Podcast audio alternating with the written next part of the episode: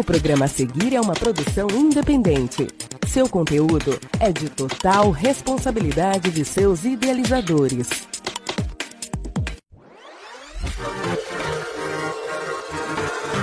Cápsulas do Tempo.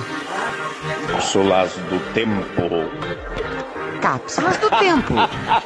Cápsulas do Tempo. Cápsulas do Tempo. Tempo.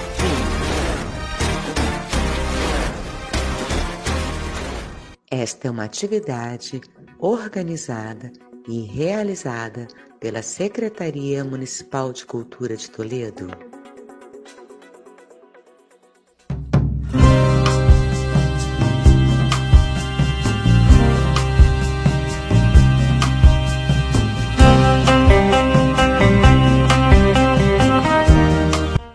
Isso aí, essa é a segunda edição da Fundação de Toledo.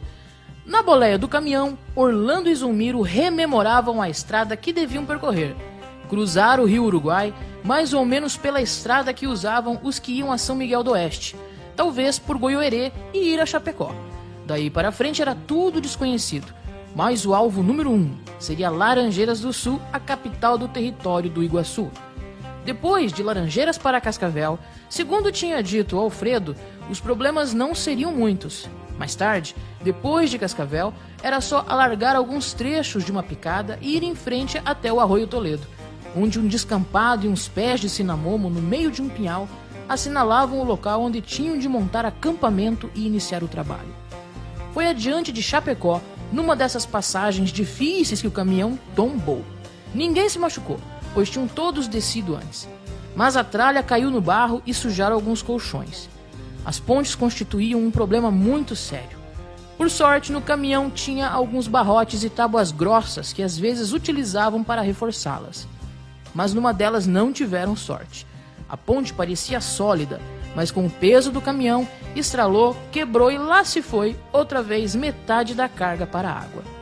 O Atalípio, que ultimamente vinha cada vez mais preocupado, aproveitou o momento de descanso que se seguiu para anunciar que todos estão comendo muito e por isso de agora em diante só vamos comer bolinho de fubá.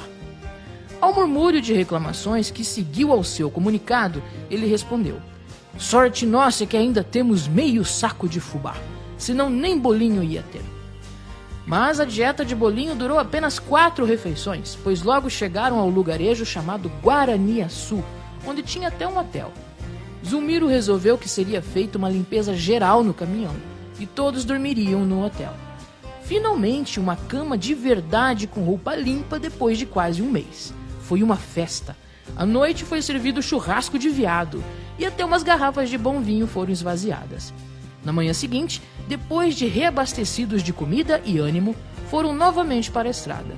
Orlando e Zumiro vinham preocupados na cabine. Não tinham arranjado gasolina em Guaraniaçu e sabendo que ainda faltavam uns 70 a 80 quilômetros até Cascavel, a coisa estava um tanto crítica. A única coisa a fazer no momento era não desanimar os companheiros e tocar em frente até onde a gasolina alcançasse. O motor que vinha roncando regularmente começou a tossir, a tossir e finalmente parou. Mas esse é só um pedaço da história. Continua.